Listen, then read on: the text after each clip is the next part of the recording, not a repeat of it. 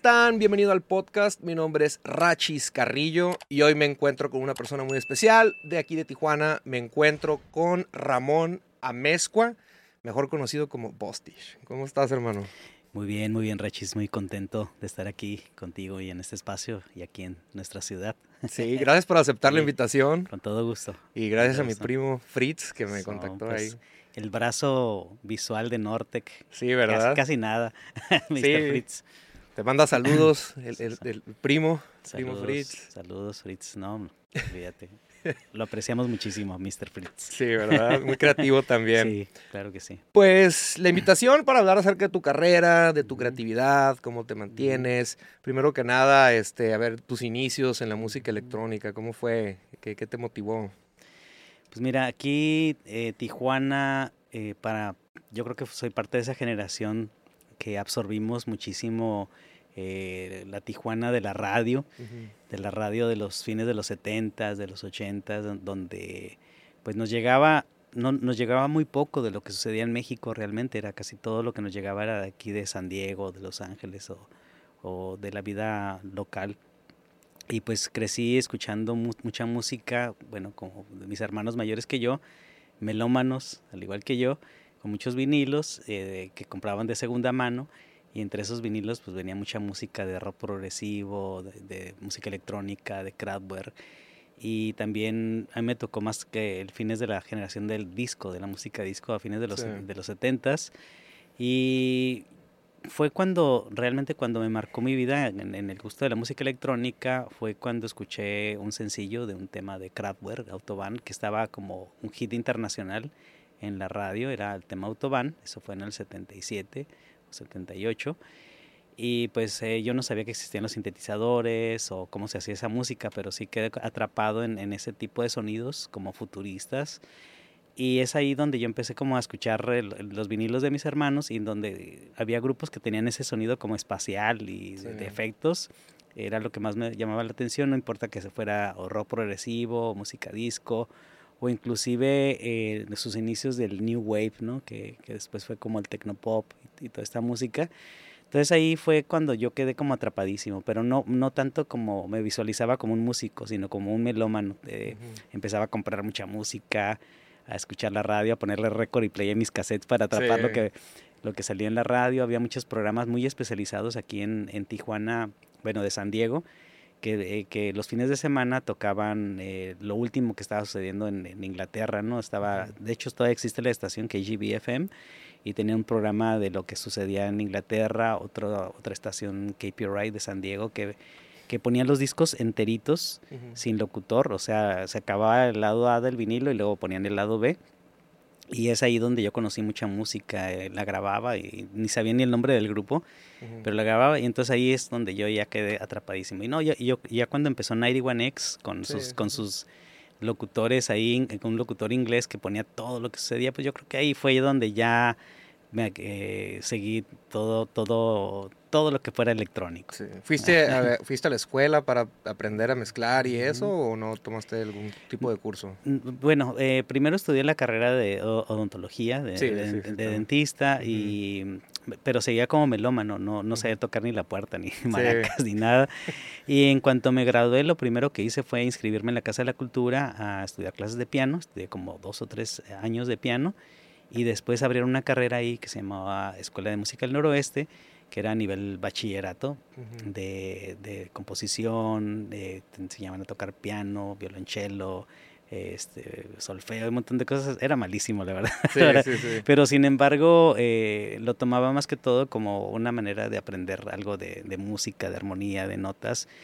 Y ya fue hasta 1985-86 donde ya empecé a comprar aparatitos de, de- los más económicos, de Sí. segunda mano, y ahí en Tijuana, en un lugar que se llamaba Los Fierreros, ahí en la calle 11. Y compré mi primer caja de ritmos ahí. Y en el 88, 89 ya empecé ya como Bostich. Sí. Ya fue donde empecé ya el proyecto a componer, eh, sin la intención como de tocar en vivo, sino más que todo componer. Y mi primer concierto fue en la Casa de la Cultura, en la Casa de la Cultura en 1989 ya como Bostich. ya Como Bostich. Ujú. Y hablando, adelantándonos un poquito, el proyecto Nortec. ¿Cómo nació? A ver, háblame sobre ese proyectito. Sí, mira, el proyecto Nortec nació en 1999. en, ese, en ese entonces ya había trabajado mucho con, con Pepe Mock. Eh, yo tenía igual como Bostich eh, tocando, bueno, en los 90 yo tocaba mucho en los raves, en los raves de, de, la Ciudad de México, en Guadalajara, en Monterrey.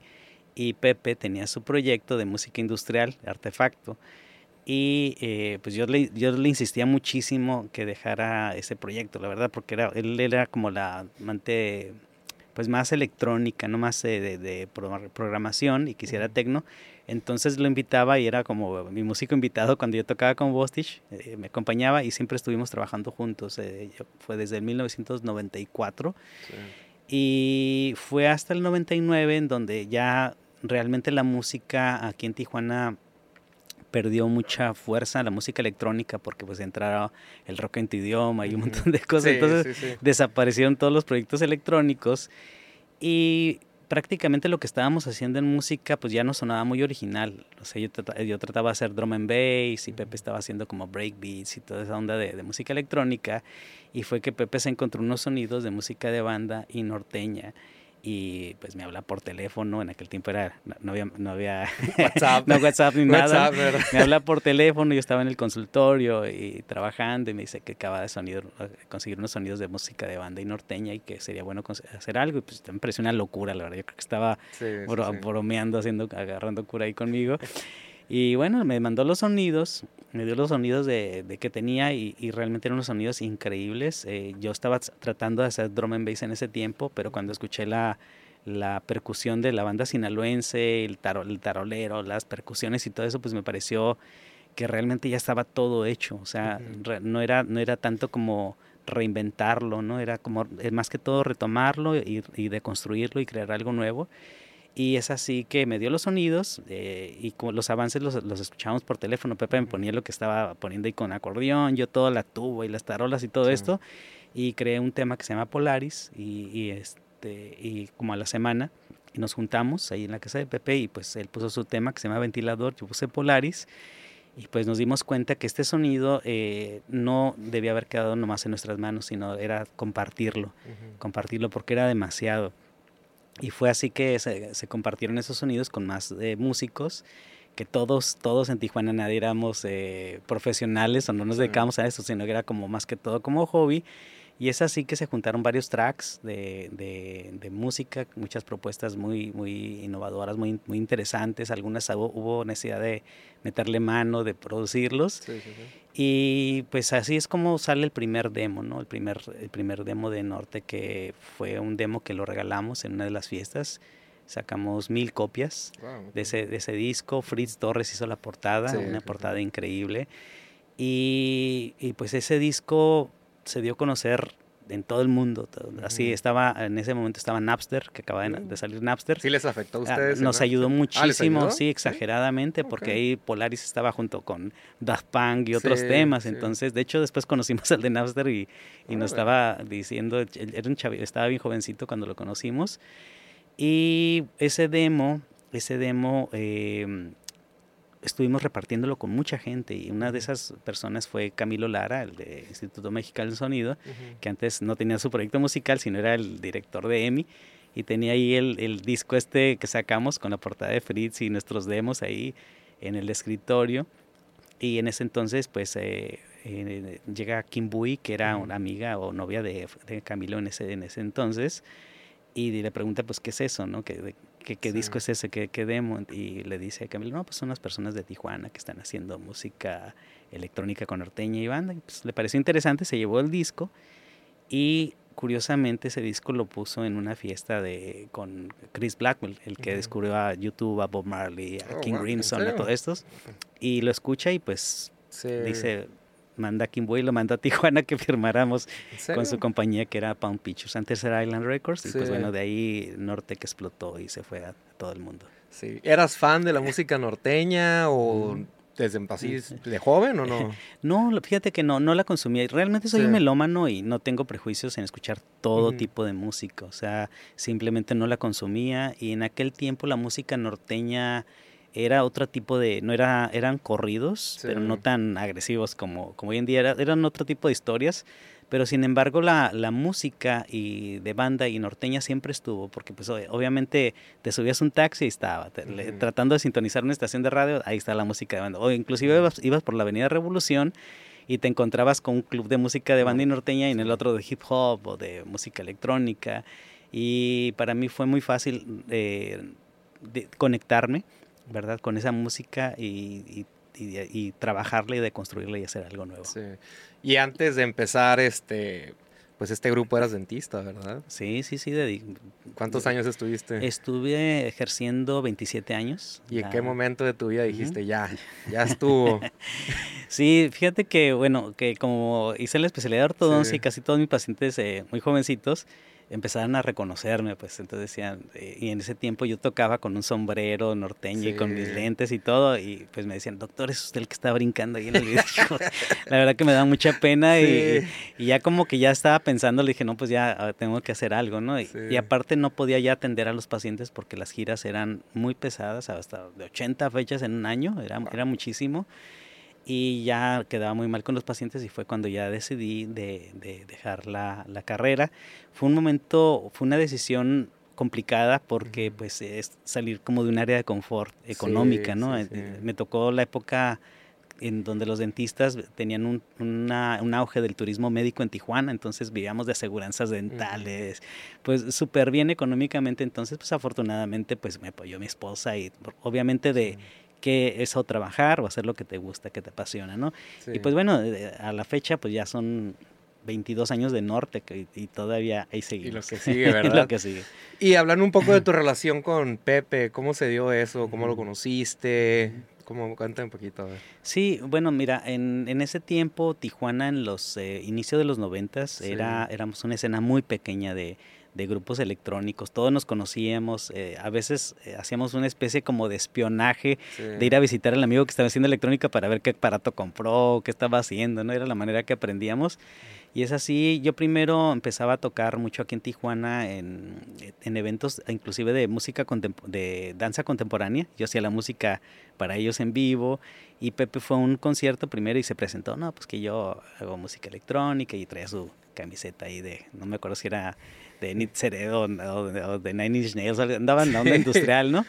Ah, órale, pues ya nos presentamos y después fue un concierto de, de, yo fui a un concierto de Pepe que tocó en el Río Rita, de ese tiempo de Tijuana, su proyecto Fetiche, y yo la verdad que quedé como impresionado por la complejidad de la programación y un montón de cosas, entonces dije, no, pues, o sea, sí, sí, de, de ahí empezamos como en comunicación, y luego yo con Artefacto, con el grupo Artefacto, siempre estaba, siempre abría sus conciertos, era Bost, eh, abría Bostis y luego seguía Artefacto, ¿no? Entonces ahí tuvimos más, más eh, comunicación, más amistad y más que todo como una manera de, de compartir gusto por los sintetizadores, por la producción, como más clavado en, todo esto y pues hasta a la fecha, o sea, ya son un chorro total de años y todavía seguimos ahí eh, trabajando juntos. Sí, oye, y sé que hay una historia, bueno, leí en internet y eso del Dandy del Sur, que andaban ahí, se, ¿cómo trabajaban ahí? ¿O cómo, ahí se como su oficina o qué decían? Algo así leí en internet y dije, ¿en serio? bueno, lo que pasa es que el Dandy del Sur fue esa, ese primer, esa primer cantina en donde empezaba a tener ya ondita Tijuana, ¿no? Porque, bueno, la Tijuana del, del 2006, 2007 eh, era la Tijuana súper violenta. Era la, la, Tijuana donde ya la gente inclusive hasta, hasta existían los directores telefónicos y, ya quitaban su nombre de los directores telefónicos para no que no te rastrearan, no te secuestraran y todo este rollo. Y empezó a salir gente eh, de Tijuana y se veían en, el Don Lupe y luego abrió eh, el caballo, nuestro amigo, que ahora es nuestro administrador, César Fernández, el caballo, la mezcalera.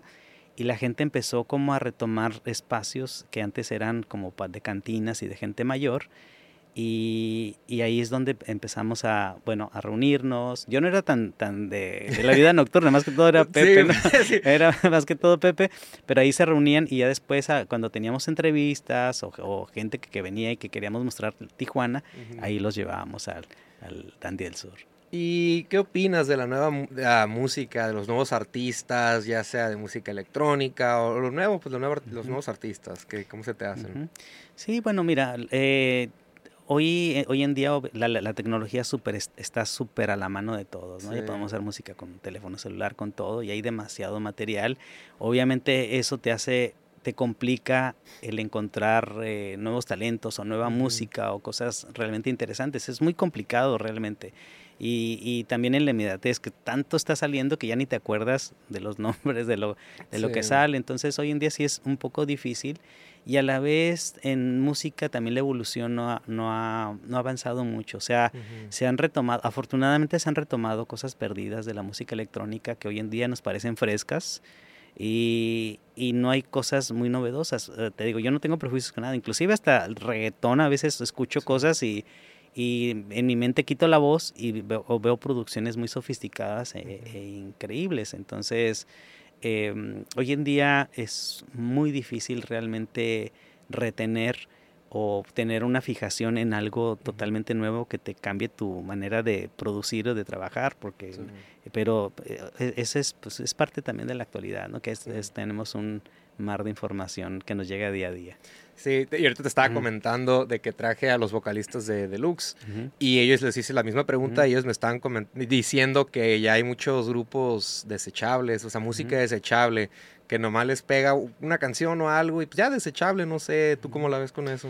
Pues sí, bueno, siempre ha existido, ¿no? El pop y la música, pero dentro de toda esa música desechable a veces pasan los años y, y se vuelven a retomar cosas que ahorita te parecen medio, medio, medio cheesy, medio queso y, y inclusive hasta digo, hasta, hasta del reggaetón puede ser que, que haya, haya cosas ahorita que te dicen nada que ver, ¿no? Pero en un futuro yo escucho a una persona que se llama Arca, que es, eh, o sea, es, de, es reggaetón. Yo no, yo no, no, sigo la música reggaetón, la verdad.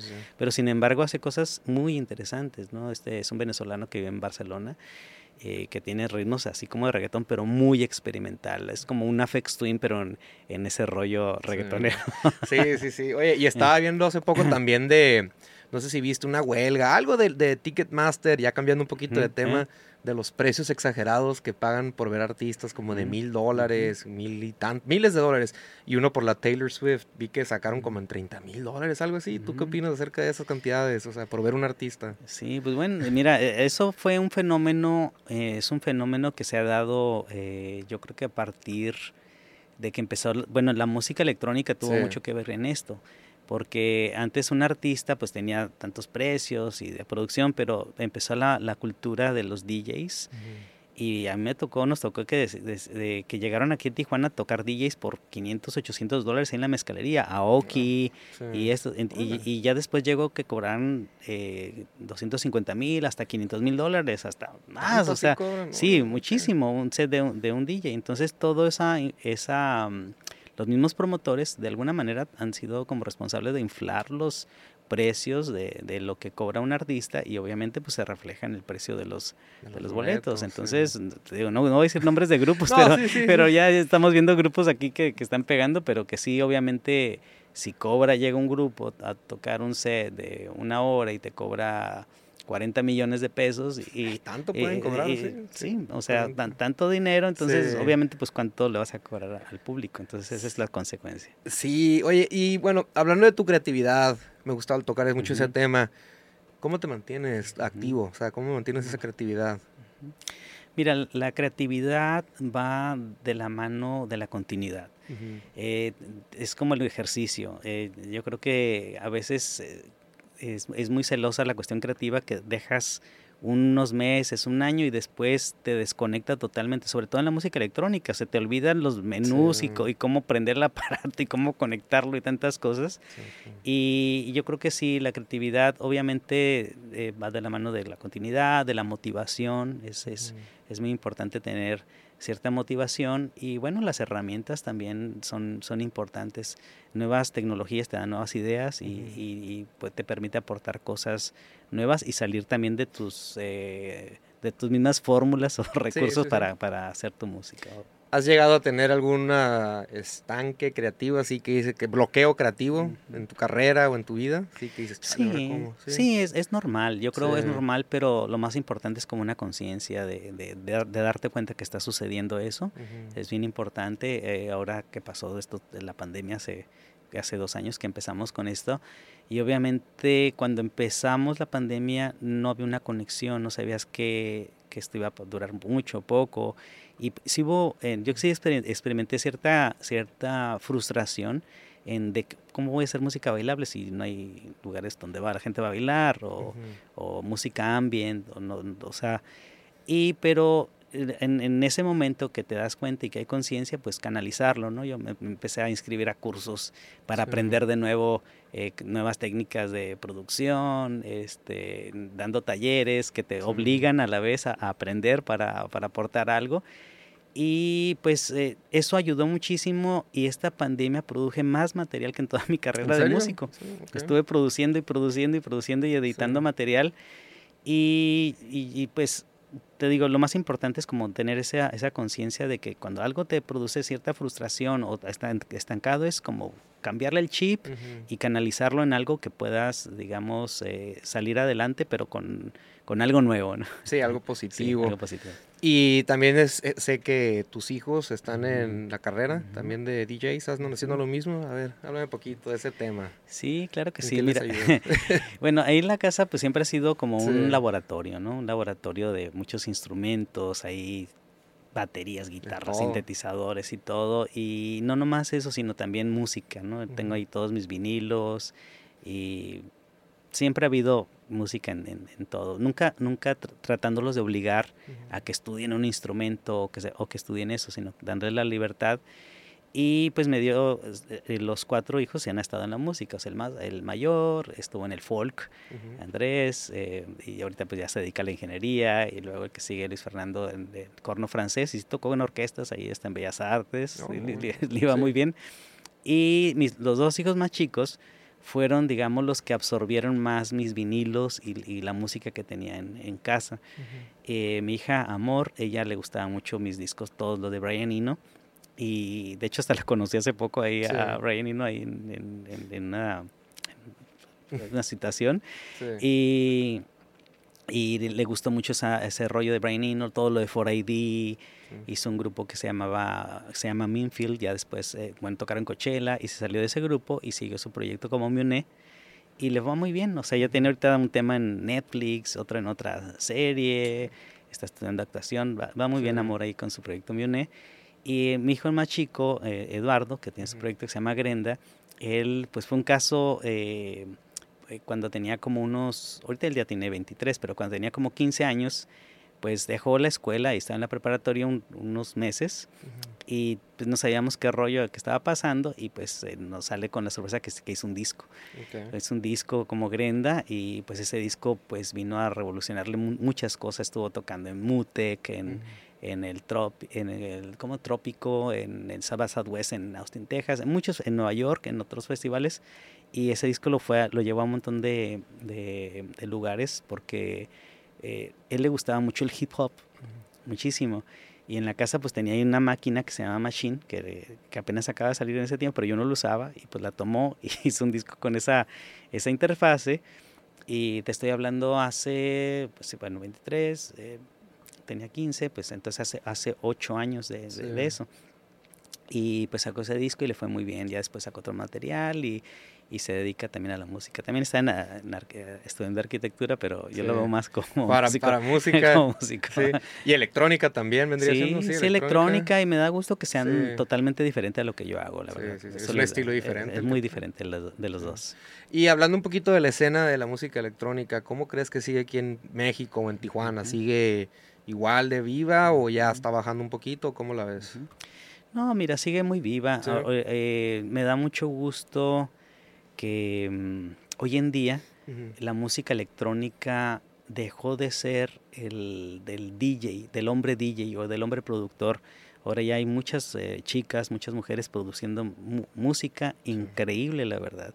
Y bueno, la historia de la música electrónica empezó con las mujeres, o sea, en los años 50, 50 y 60, casi todos los efectos de sonido del de Doctor Who y de todas esas eh, series de televisión que empezaron con los efectos de especiales, la música la hacían mujeres.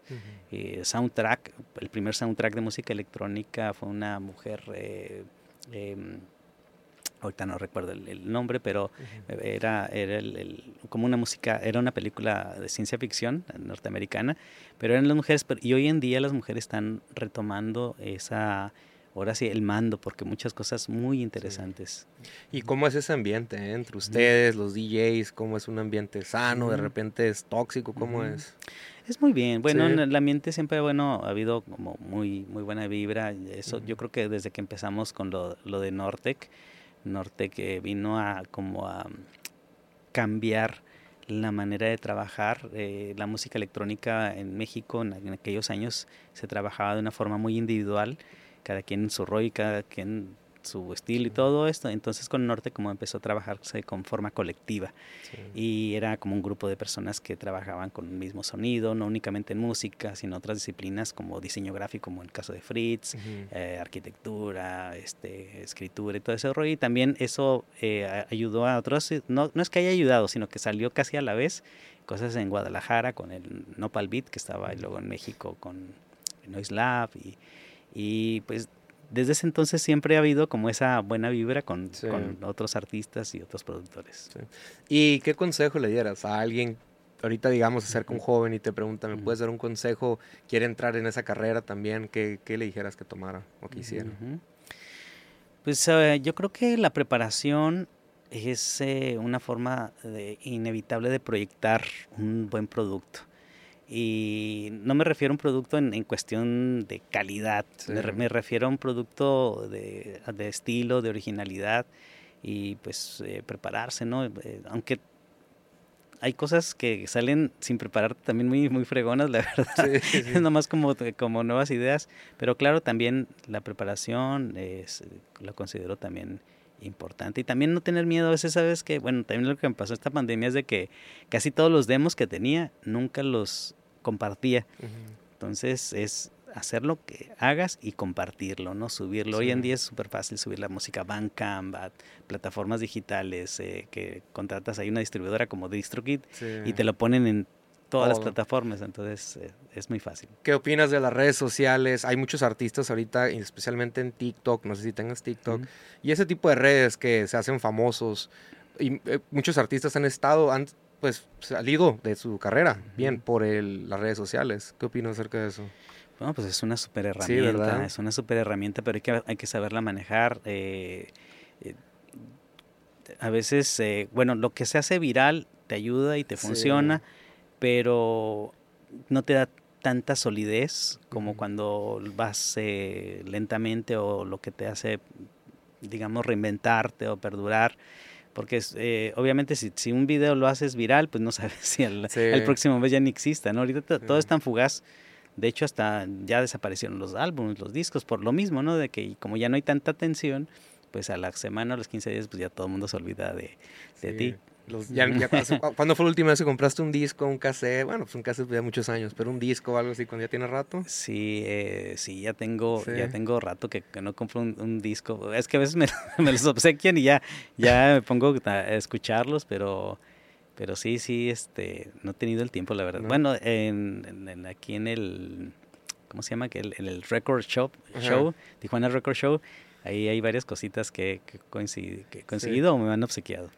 Sí están en Spotify y en todas las plataformas ustedes, ¿verdad? Sí, sí, sí, en todas las plataformas. Y bueno, también formatos físicos, o sea, en, vinilo. sí. También ahí sacamos un cassette por ahí. ¿Un, cassette? ¿En serio? sí. ¿Y todavía por dónde? ¿Por ponerlo y escucharlo? sí, fíjate que, bueno, está eso, pero también está el objeto, ¿no? Sí, bueno. El, el objeto es muy importante. Yo creo, eh, hoy, hoy en día se está dando mucha importancia el tener un vinilo o un cassette porque te marca también un tiempo en la historia, o sea, dentro de 20 años vas a ver ese cassette y te va a recordar qué estabas haciendo en ese tiempo, ¿verdad? Entonces, en la música digital no, o sea, la música digital nada te va a conectar con lo que estaba pasando, entonces por eso es más que todo ese valor, ¿no? De lo físico. ¿Y qué proyectos se vienen, hermano? A ver, ¿qué, qué, planes traes ahorita de tu carrera? Sí. Pues ahorita estamos eh, trabajando de lleno, de lleno en el norte, que tuvimos una etapa eh, que Pepe estaba con todo, con lo de Pepe Mock y yo con lo de Ramón Amezco, con nuestros proyectos, y nos dio, digamos, esa mm, libertad como de, desfogar cosas y ideas que teníamos, pero ahorita estamos de lleno lo de Nortec. El año pasado pues estrenamos un disco, bueno, este año, a principios de año un disco que se llama Sura Norte y estuvimos pues súper activos ahí trabajando en muchos lugares. Y pues ahorita ha, sido como una avalancha de conciertos afortunadamente hasta tres fechas por, por, por semana. Y, y pues eh, no queremos creérnosla y, y, estancarnos ahí. Ahorita ya estamos eh, trabajando también en nuevo material en lo que viene que a lo mejor no viene el próximo año, pero dentro de dos años, pero ya con, con un nuevo concepto, con nuevas ideas, y pues siempre conscientes, ¿no? De que no te debes de no te debes de creer ni de estar ahí estancado en tu área de confort. Sí, ¿verdad? ¿Y no van a tocar en Tijuana próximamente? ¿No tienen fecha para Tijuana? Sí, sí, vamos a estar aquí en, eh, en el 18 de diciembre en un evento casi, casi gratuito ahí en la Avenida Revolución, calle Cuarta y Quinta, en donde la gente es para apoyar a, los migrantes y la gente puede entrar ahí con me parece que es con una bolsa de arroz o frijol o, o este no, no, sé la dinámica exacta, pero va a ser eh, para apoyar a los migrantes. Eso es el 18 de diciembre. 18 de diciembre. Hermano, pues algo más que ya llevamos aquí casi 40 minutos, treinta y tantos. Algo más, Ramón, que quieras agregar, que le quieras decir a la gente de Tijuana. Sí, pues encantado de estar aquí. Eh, muchas gracias por tu invitación y felicidades por este proyecto y, y pues dejar abrir el micrófono para, para los que estamos ahí encerradillos en los estudios. para, que, para, que, me traigas a tus colegas, aquí yo los saco de la cueva. Con todo gusto. ¿Tus redes sociales cuáles son? Le tomo este etiqueto, pero... Sí, sí, claro que sí. Bueno, en Instagram es eh, arroba Bostich, en la de eh, Facebook es... Eh, prefiero que darla de Nortec, que es Nortec BF, y Nortec BF en Instagram, en Facebook, en Twitter. Todas las, redes, todas las redes. Nortec BF. Nortec, Ramón, pues muchas gracias por haber venido. Ya aquí ya tenemos un ratito platicando. Y listo. Muchas gracias, felicidades. No, muchas gracias por aceptar la invitación. Un saludo ahí a mi primo Fritz. Saludos, Fritz. Ahí, a ver, está, para que le mande saludos a Fritz. Es un abrazote, un abrazote allá. Bueno, hermanos, pues, pues, muchas gracias. Muchas gracias por haber aceptado la invitación y gente, muchas gracias por haber escuchado este podcast y nos vemos la próxima semana. Bye. Adiós.